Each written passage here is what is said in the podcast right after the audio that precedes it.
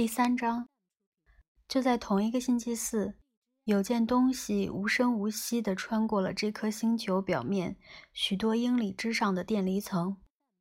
事实上，有好多件东西，是几十个状如水泥板的粗笨黄色庞然巨物，尺寸若办公大楼，沉静如鸟儿。这些东西轻快地滑翔于高空中。享受着太阳这颗恒星发射出的电磁射线，等待着属于他们的时机，集结着，准备着。这些东西身下的行星对他们的存在近乎完全茫然无知，这完全符合他们此刻的愿望。黄色巨物经过贡西利山时，没有引起注意。掠过卡纳维拉尔角时，没让雷达上出现半点光亮。武莫拉和乔德雷尔班克的视线则径直穿越了他们。这可真是太不幸了，因为许多年来他们一直在找这种东西。唯有一台名叫亚以太感应仪的小型黑色器具侦测到了这些东西的存在。正在悄悄地跟自己猛打信号。这台仪器舒舒服服地躺在一只皮挎包里的黑暗里。福特大老爷习惯将这只挎包挂在脖子上。说实话，这只挎包里的内容相当有意思，足以让任何一位地球物理学家的眼珠从脑壳上弹出来。因为他总是把几本假装自己正在试镜的剧本折了角放在最上面演示。除了亚以太感应仪和剧本，包里有枚电子大拇指。这根短粗的黑棍子，光滑的外表做了哑光的处理，一端有几个触摸式开关和拨号盘。它还另外有一个装置。模样类似超大号电子计算器，附有上百个极小的触摸按钮和约四英寸见方的屏幕，一瞬间就能调出上百万页的内容中的一页显示出来。它看起来复杂的令人发狂。这正是紧贴式塑料封套上为何会用大而友善的字体。印刷“别慌”二字的原因之一。另一个原因，这台装置不是别的，正是小熊星系出版业诸巨头推出过的最非同凡响的书籍《银河系搭车客指南》。之所以要以威亚介子电子器件的方式出版此书，是因为若是用普通书籍印刷的话，星际搭车客指南将不得不随身携带几幢大型建筑来容纳它，那可就太不方便了。再往下，福特大老爷的挎包里还装着几支圆珠笔、一册笔记簿和一块在马克思与斯潘塞连锁商店买的大号浴巾。银河系搭车客指南就毛巾谈了不少事情。毛巾，《银河系搭车客指南》这样说：“基本上是星际搭车漫游者所能拥有的用途最广泛的物品了。部分原因是毛巾有着巨大的使用价值。你可以裹起毛巾取暖，跳跃着穿过贾格兰贝塔星的冰冷卫星群。你可以垫着毛巾。”躺在桑特拉斯金舞光辉灿烂的大理石沙砾海滩上，呼吸醉人的海水蒸汽。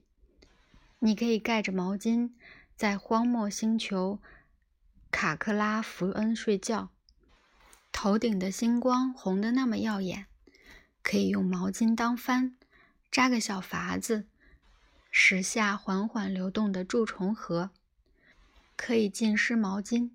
在徒手格斗中充当武器。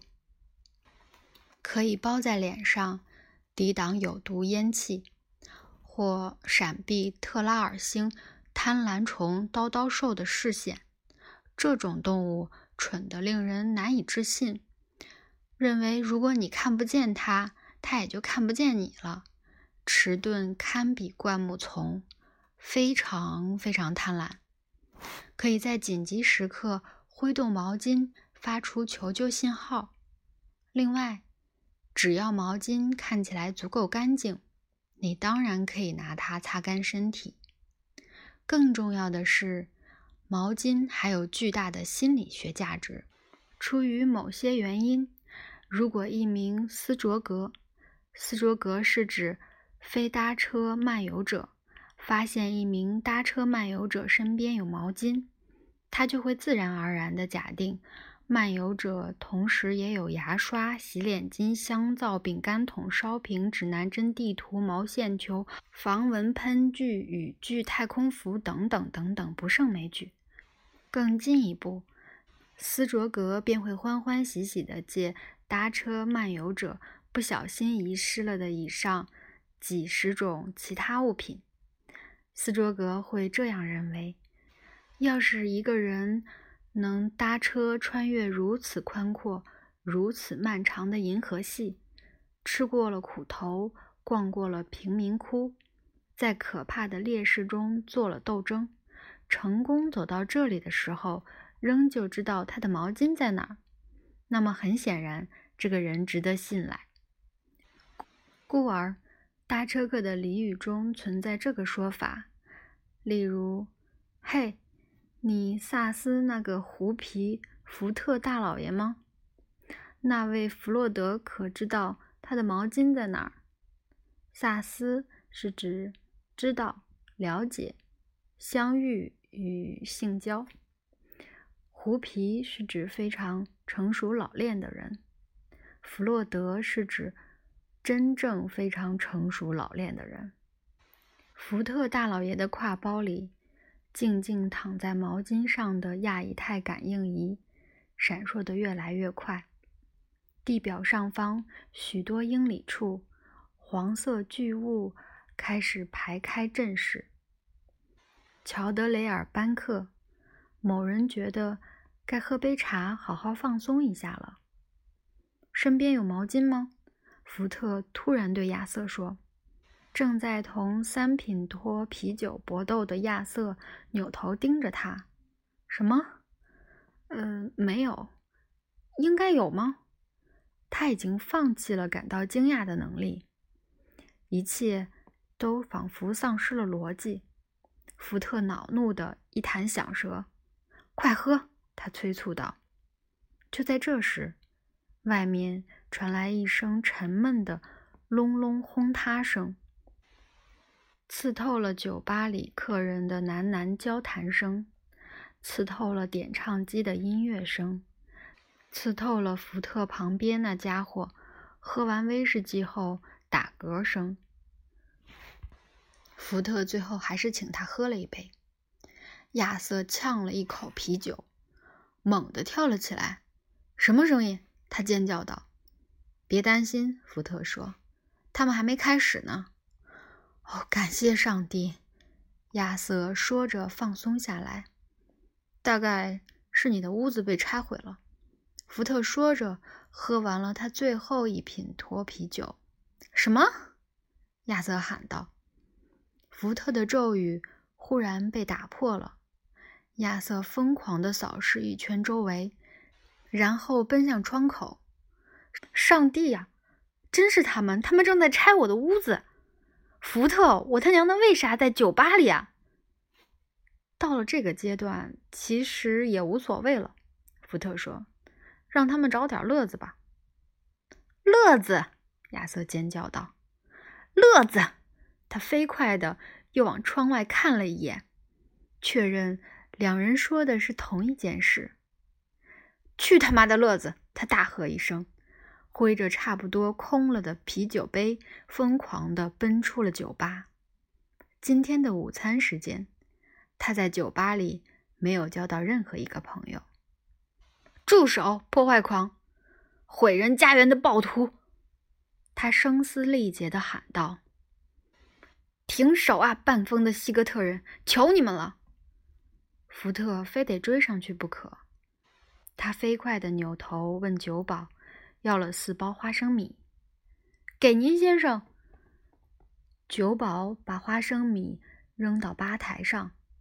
行行好，二十八便是。福特这人好得很，他又给了酒保一张五英镑的钞票，还是说不用找了。酒保看看钞票，看看福特，忽然打了个寒战。他无法理解这一瞬间所体验到的感觉，因为地球上谁也没有体验过这种感觉，在遭受了巨大压力的时刻。存在着的每种生命形式都会发射出极微小的潜意识的信号，信号所传达的不过是一种精确且近乎于可怜的感知。这个存在物与其出生地有多远的距离？在地球上，你离你的出生地不可能超过一万六千英里。这段路程。实在算不上很远，因此这种信号也就过于微小，不可能被注意到。福特大老爷此刻承受着巨大的压力，他位于深宿四地区的出生地与这里有六百光年之遥。酒保被他无法理解，但又令他震惊不已的距离感击中了，头晕目眩了几秒钟。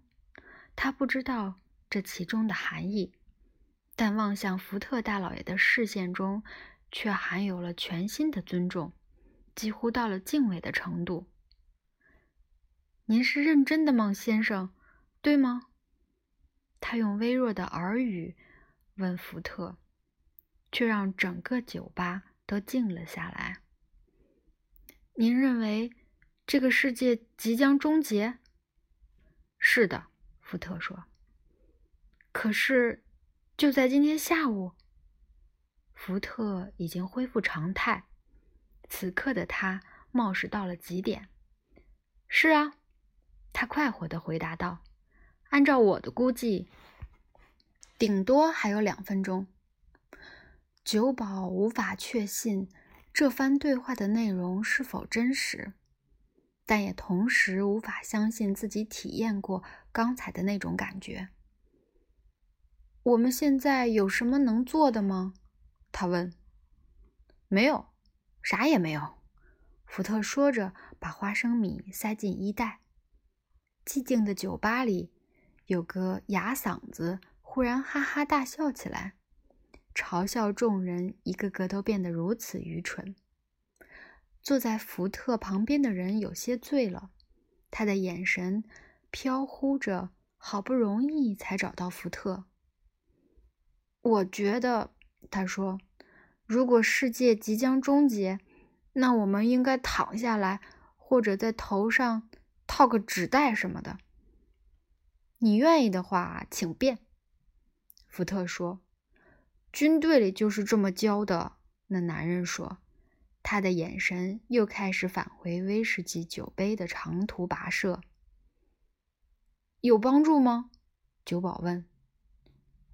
没有。福特送给他一脸友善的笑容。不好意思，他说，我得走了。他挥挥手，离开了酒吧。酒吧里沉默了更长一段时间，气氛有些过于尴尬。先前。那个哑嗓子又大笑起来。在过去的这一个钟头内，被他拽进酒吧的姑娘变得越来越讨厌他。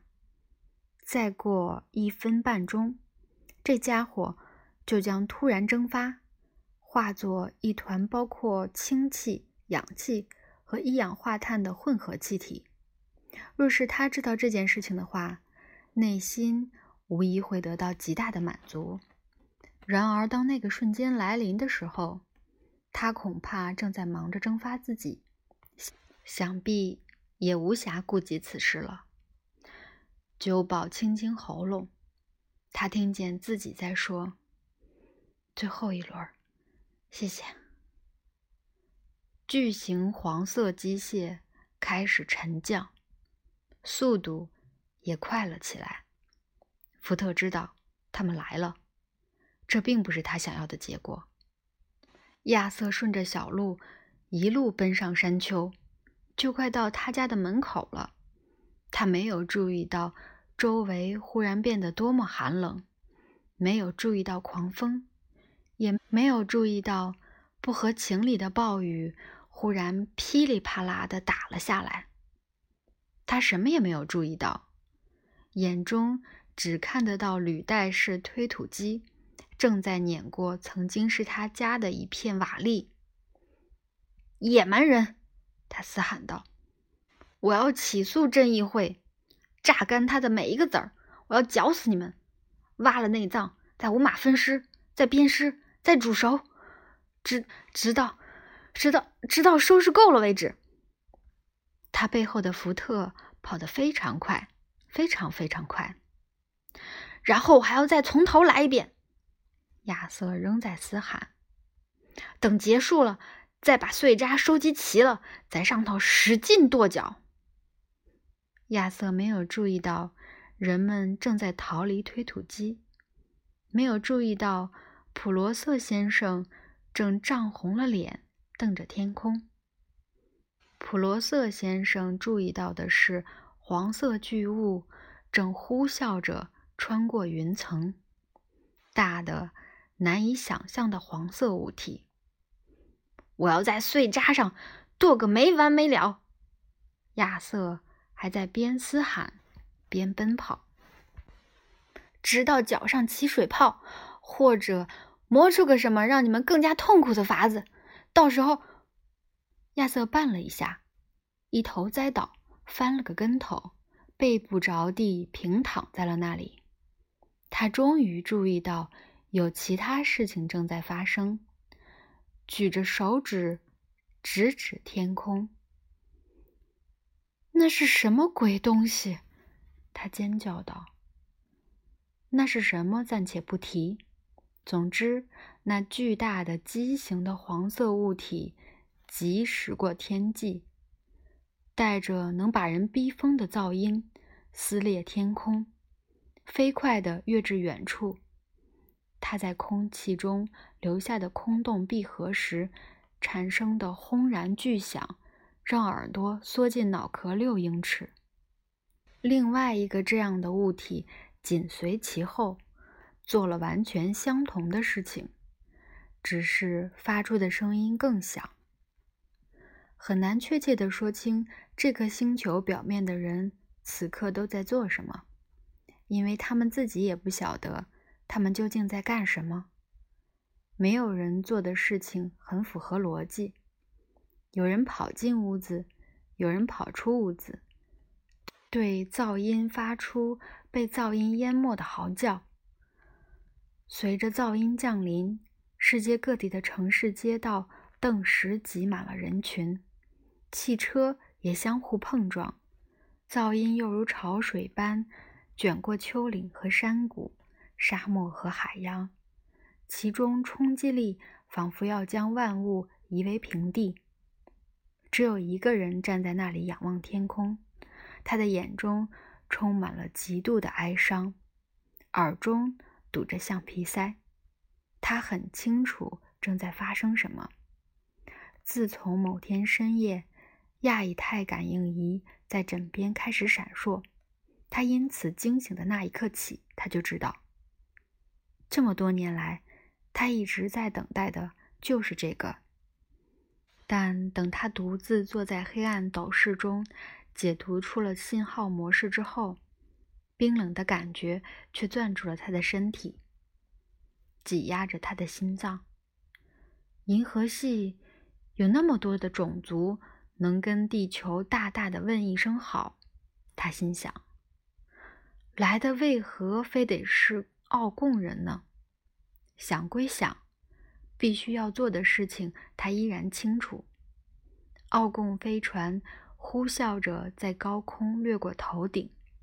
他打开了他的挎包，他扔掉一份约瑟夫与神采衣，扔掉一份福音。他要去的地方不再需要这些东西，都准备好了，都预备齐了。他知道他的毛巾在哪里。突如其来的寂静笼罩了地球，这事实上比噪音更加可怕。有一会儿，什么也没有发生。巨大的飞船一动不动地挂在空中，覆盖了地球上的每个国家。飞船一动不动地挂在空中，巨大、沉重而坚实，亵渎着自然规律。许多人在意识试图收纳眼中所见之物时，径直进入了休克状态。飞船挂在空中的方式。和砖头不挂在空中的方式恰成对比，还是什么也没有发生。就在这时候，传来一阵轻微的低沉的声音。这空旷的低沉的声音来得突然，是一种无间断的环境噪音。全世界的高保真系统、收音机、电视机。磁带录音机、低频扬声器、高频扬声器、中频扬声器都悄悄自行开启了。所有的铁皮罐头、垃圾箱、窗户、汽车、葡萄酒杯、锈迹斑斑的金属片儿也都被激活了，变成了声学上足够完美的共振板。在黯然退场之前，地球首先被改造成了。最终极的声音重放器，这是有史以来建造过的最伟大的播音系统。但伴之而来的不是演奏会，不是音乐，没有开场好曲，而仅仅是一条简短的信息：“地球人，请注意了！”一个声音说，这声音堪称完美。仿佛来自四声道系统，完美的无懈可击。失真低的让勇敢的男人洒下泪水。这里是银河系空间规划委员会的普罗斯泰特克尔奥贡吉尔茨。那声音继续说道：“诸位无疑已经知道。”银河系边远地区的开发规划要求建造一条穿过贵恒星系的超空间快速通道。令人遗憾的是，贵行星属于计划中预定毁灭的星球之一。毁灭过程将略少于贵地球时间两分钟后开始。谢谢合作。播音就此结束。无以名状的恐惧降落在观望事态进展的地球人身上。恐惧在聚集起来的人群中慢慢传播开，人群犹如木板上的铁屑，此刻正有磁铁在下面移动。恐慌再次爆发。人们拼命的想逃离恐慌，但又能逃到哪儿去呢？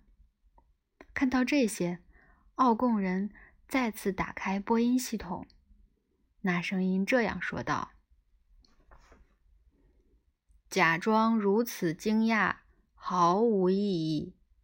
全部规划图和拆毁令已经在半人马阿尔法星上。”贵星所属的规划部门工时了五十贵地球年。你们有足够的时间提出任何形式的正式投诉。此刻，因此开始制造混乱为时已晚。播音系统再次沉默下去，回音在地球袅然回荡。巨大的飞船在空中缓缓转向，动作轻巧，但不失威严。飞船底部的舱口纷纷打开，露出一个个黑色方形空格。这时候，某处肯定有什么人打开了无线电发射机，选定一个波长，向奥贡飞船发送了一条讯息。代表这颗星球恳求他们手下留情。其他人谁也没有听见他们说了什么，只听到了奥贡人的回答。播音系统砰然再次开启，那个声音有些恼火，说道：“这话什么意思？你们从未去过半人马座阿尔法星？老天在上！”人类呀，不过四光年的距离而已。我很抱歉，但如果你们懒得注意地方事务的话，那就只能怨自己太短视了。启动毁灭光束，光线从舱口倾泻而出。管他的！播音系统里的声音说：“可悲的倒霉星球。”我压根儿就不同情他们。声音戛然而止，一阵恐怖的可怕寂静，一阵恐怖的可怕噪音，一阵恐怖的可怕寂静。奥贡建筑舰队悠哉悠哉地滑进了繁星点点的墨黑虚空。